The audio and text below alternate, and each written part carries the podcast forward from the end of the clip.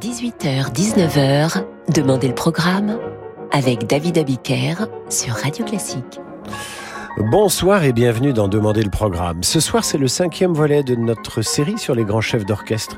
Je vous signale que si cette série vous intéresse, c'est que vous avez raté les premiers épisodes.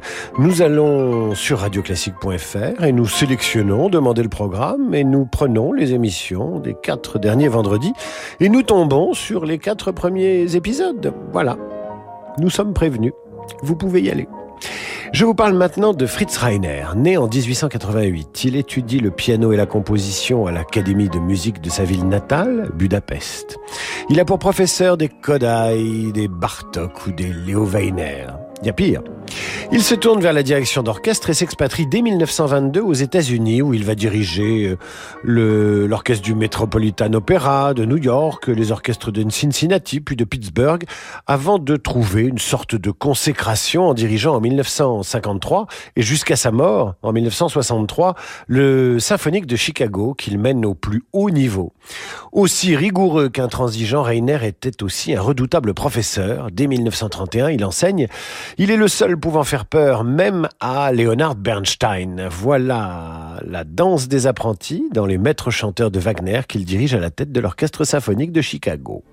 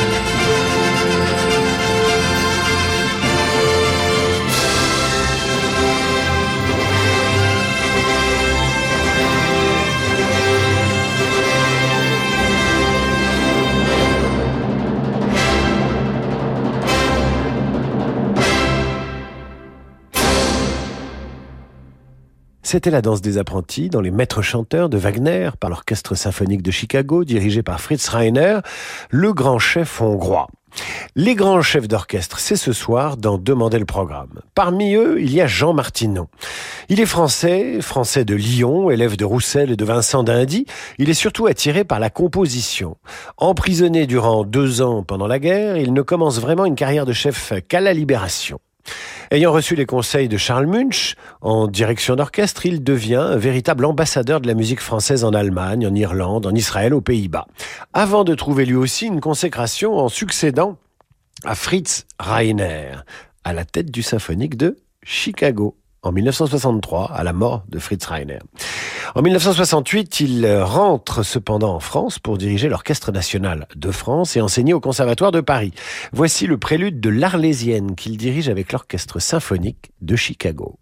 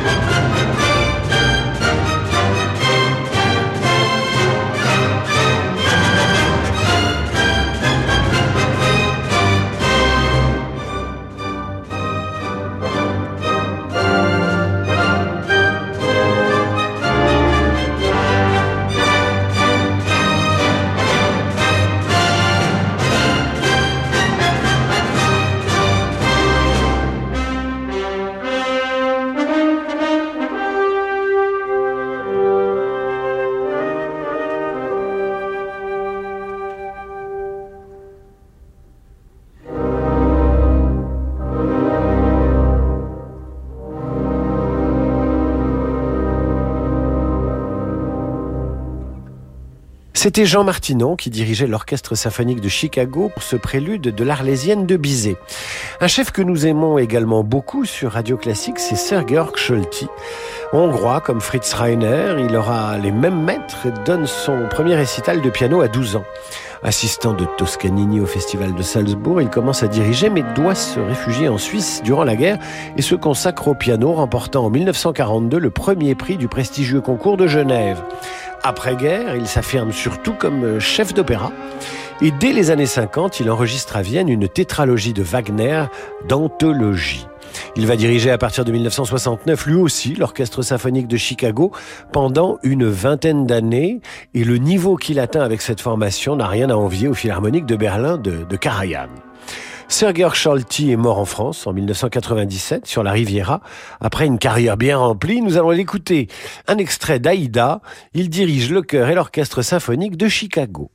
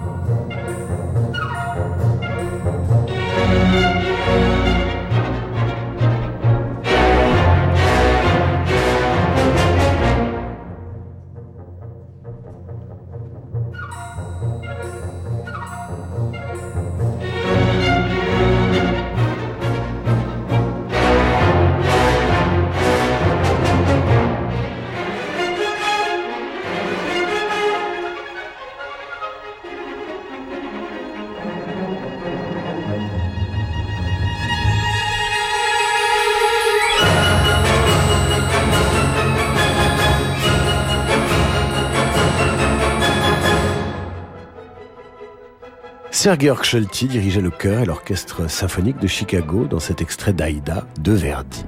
Notre soirée consacrée au grand chef d'orchestre se poursuit sur Radio Classique.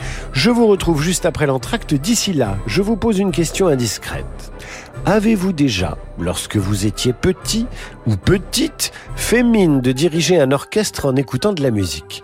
Eh bien moi je l'ai fait à 7 ans devant ma glace en écoutant je ne sais plus quoi. Mener le monde à la baguette, c'est un vieux fantasme et si vous avez un souvenir de ce genre, eh bien vous me le racontez sur radioclassique.fr.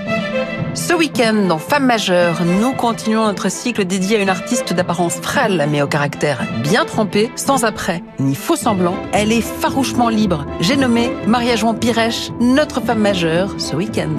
Femme majeure, avec Daphné Roulier, chaque week-end à 11h sur Radio Classique. Je joue du piano.com, le premier site internet de cours de piano en ligne. Je joue du piano.com, c'est plus de 300 cours en images par les plus grands pianistes et professeurs. Suivez les conseils de Marie-Joseph Jude, Jean-Marc Louisada, Jacques Rouvier ou Bruno Rigouteau. Débutants ou confirmés, les cours adaptés à tous les niveaux sont sur jejoudupiano.com. Et pour Noël, pour tout abonnement, recevez un cadeau. Annie Dupéret nous parle de SOS Village d'enfants. Dans une famille, le lien qui unit les frères et sœurs est indéfectible, surtout si leurs parents sont absents ou défaillants. Dès lors, comment imaginer les séparer? Chez SOS Village d'enfants, les enfants que le juge décide de placer pour leur protection grandissent ensemble. En préservant les fratries, SOS Village d'enfants permet aux frères et sœurs de se soutenir mutuellement. Construisez le monde de demain en aidant les enfants d'aujourd'hui. Pour donner ou léguer à SOS Village d'enfants, rendez-vous sur sosve.org. Ce mois-ci, dans Résidence Décoration, la douceur se conjugue à l'extravagance. De Paris à Megève, de Milan à New York. En avant-première, les tendances des éditeurs de tapis et tissus et tous nos coups de cœur pour 2023. Secret déco des architectes, idées cadeaux pour combler nos cinq sens, plaisir gourmand entre champagne et pâtisserie. Résidence Décoration chez votre marchand de journaux. Bonjour, c'est Laurent Deutsch. Je vous invite à découvrir l'histoire du métro de la capitale dans le nouvel hors-série du Parisien. Sa construction, son aventure sous l'occupation, ses 300 stations, la rédaction du Parisien vous dit tout sur cette incroyable épopée. Et que sera le métro de demain? Une immersion inédite dans le métro parisien, dans un hors-série exceptionnel, en vente actuellement. Débutez l'année avec la trilogie Mozart da Ponte dans l'écrin de l'Opéra Royal du Château de Versailles. Marc Minkowski, à la tête des musiciens du Louvre, dirige les Noces de Figaro, Don Giovanni et Così fan tutte dans une mise en scène créative et pleine de rebondissements d'Ivan Alexandre. L'occasion unique d'écouter les chefs-d'œuvre de la trilogie Mozart da Ponte dans son ordre de composition. Du 15 au 22 janvier, Minkowski, Mozart da Ponte à l'Opéra Royal du Château de Versailles. Réservation sur châteauversailles-spectacle.fr. Dans dix ans, Daniel prendra sa retraite dans son sud natal. Propriétaire d'un loft dans la capitale, il ne voulait pas attendre pour s'acheter son mât provençal. Alors, il a souscrit un prêt hypothécaire in fine auprès du cabinet Bougardier. Pendant dix ans, il ne paye que les intérêts. Et quand il devra rembourser l'intégralité du capital, Daniel vendra son loft. En attendant, il profite tranquillement d'une maison secondaire. Comme Daniel, souscrivez un prêt hypothécaire in fine auprès du cabinet Bougardier. Retrouvez-nous dans nos bureaux, avenue de l'Opéra à Paris et sur bougardier.fr. Le monde de demain se prépare aujourd'hui partout en France.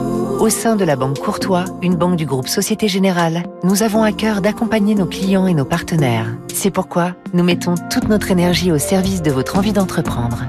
Et avec la Banque Courtois, retrouvez chaque matin Fabrice Lundi dans Territoire d'Excellence à 6h55 sur Radio Classique. Vous écoutez Radio Classique. Bonjour Alors voilà, je vais prendre une Citroën C3 avec les sièges Advance Comfort et 4 ans de garantie et d'assistance offerte, s'il vous plaît. À emporter? Ah oui, à emporter immédiatement, oui. Voici vos clés. Ah, merci. En ce moment chez Citroën, profitez de nos offres à emporter. Jusqu'à 2400 euros de remise exceptionnelle sur une large gamme de véhicules en stock. Disponible immédiatement. Citroën. Véhicule éligible C3 hors C3U, C3 Aircross, C4, C5 Aircross et C5X hybride rechargeable. Offre particulier jusqu'au 18 décembre sans condition de reprise. Détails sur citroën.fr. Au quotidien, prenez les transports en commun. David Abiker sur Radio Classique. Retour d'en demander le programme avec ce soir la suite de notre série sur les grands chefs. Et je reçois à l'instant un message de Lucie qui me raconte que lorsqu'elle avait 6 ans, ses parents l'ont emmenée voir un concert à Lyon. Je ne me souviens plus de la musique, nous dit-elle, mais au bout de 10 minutes de concert, j'ai bondi sur mon fauteuil, ma mère s'en souvient, et j'ai commencé à imiter le chef d'orchestre. Mes parents étaient morts de honte et m'ont vite fait rasseoir. Ah, le fantasme de la baguette. Ça plaît aux enfants d'être chef. Jean-Pierre qui me dit lui aussi, mon premier grand chef d'orchestre, ce fut Louis de Funès dans La Grande Vadrouille. J'adorais de Funès et pour moi, longtemps, les chefs d'orchestre furent des collègues de Stanislas Lefort, interprété par de Funès dans le film de Gérard Houry. Eh bien, mes amis, si vous voulez continuer à me raconter des souvenirs de chefs sur radioclassique.fr, n'hésitez pas. Pour l'heure, je vous parle d'Antal Dorati, lui aussi d'origine hongroise, lui aussi émigré aux États-Unis. D'abord chef de musique de ballet, associé au ballet russe de Monte-Carlo, puis à l'American Ballet Theater, il commence après-guerre une carrière de chef symphonique. Il se bâtit rapidement une réputation de médecin de l'orchestre en réorganisant successivement les orchestres de Dallas, de Minneapolis, de Washington, de Detroit. Son répertoire est immense, mais dans les années 70, on lui devra l'enregistrement de l'intégrale des œuvres de Haydn avec euh, orchestre, aussi bien les 106 symphonies que les opéras, que les concertos pour divers instruments, que la musique sacrée et les menuets. Écoutons deux de ces menuets de Handel par le Philharmonia Hungarica. D'abord le numéro 6 dit Tyrolien et ensuite le numéro 22 dit Don Giovanni.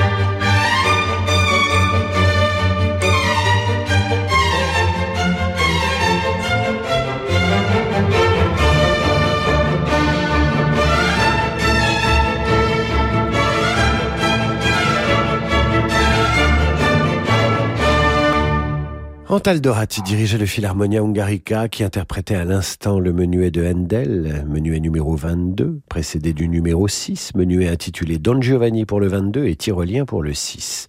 Des nomenclatures données par Antal Dorati lui-même, grand spécialiste de Handel. Carlo Maria Giulini fut d'abord altiste, il joue dans des orchestres dirigés par des chefs comme Otto Klemperer ou Bruno Walter, qui l'encouragent, qui l'encouragent à se tourner vers la direction d'orchestre.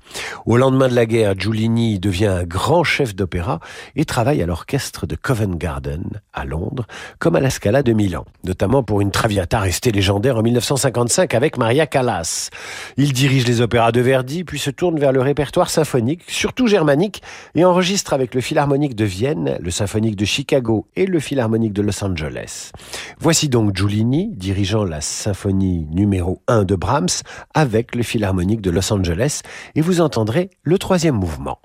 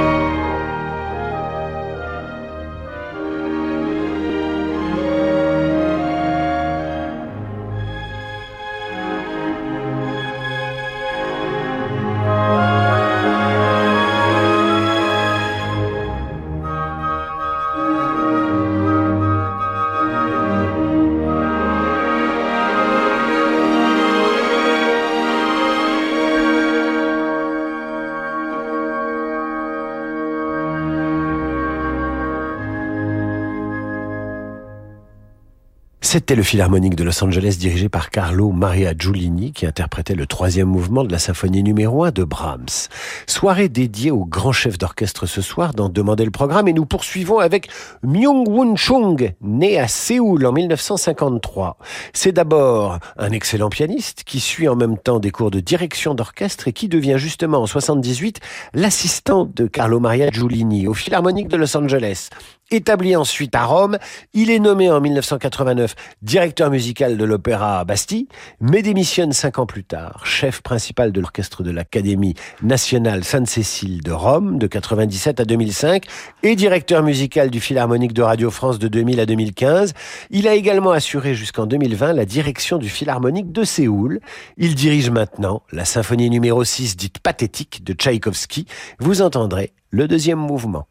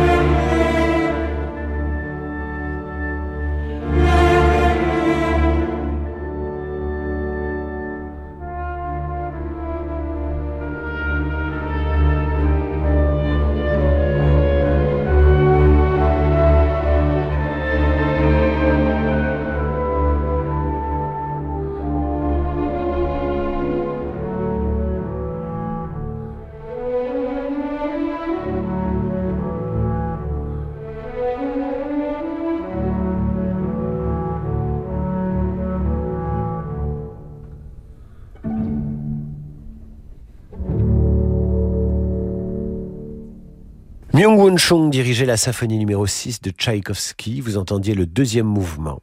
Pour clore notre soirée, voici sans doute l'un des chefs les plus populaires du moment, Gustavo Dudamel, 41 ans, né au Venezuela, fils d'un tromboniste. Il est issu lui-même du système vénézuélien, permettant à tous les jeunes, y compris défavorisés, d'accéder à la musique dans un esprit festif et de participer à l'orchestre Simon Bolivar des jeunes du Venezuela.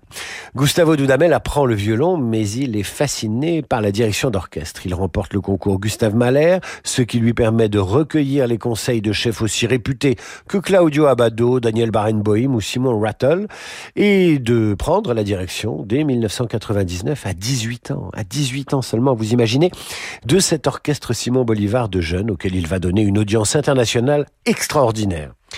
Invité à diriger les meilleurs orchestres mondiaux, Dudamel succède en 2009 à Esa-Pekka Salonen à la direction du Philharmonique de Los Angeles à 28 ans seulement. C'est la consécration. Voici la valse de Casse-Noisette qu'il dirige avec le Philharmonique de Los Angeles.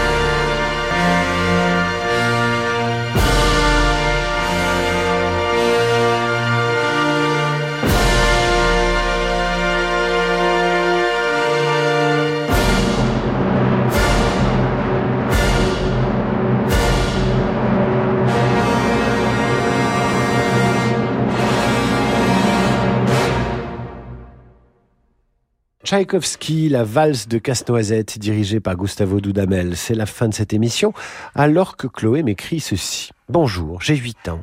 Et en écoutant votre émission, j'ai eu envie de jouer à la chef d'orchestre chez ma mémé. J'ai sorti une de ses valises, pris une cuillère en bois à la cuisine, je suis monté sur la valise et j'ai dirigé Casse-Noisette en écoutant Radio Classique. Ma mémé m'a trouvé sur la valise que j'ai défoncée. Pour la peine, elle m'oblige à lui faire la lecture de Martine va au concert. Merci Radio Classique. Eh bien, ma chère Chloé, je crois que c'est la vie. Il faut assumer parfois les conséquences de ses actes, y compris euh, quand on se prend pour une chef d'orchestre. Quant à moi, je vous quitte. Je file, je file au théâtre des Champs-Élysées pour le concert de Noël de Radio Classique, concert de Noël qui aura lieu dans une heure ce soir, vendredi, et demain, samedi à 15h et 20h. Et sachez que le concert de demain soir sera dès 20h retransmis en direct sur Radio Classique et que j'aurai l'occasion de l'animer en même temps au théâtre des Champs-Élysées.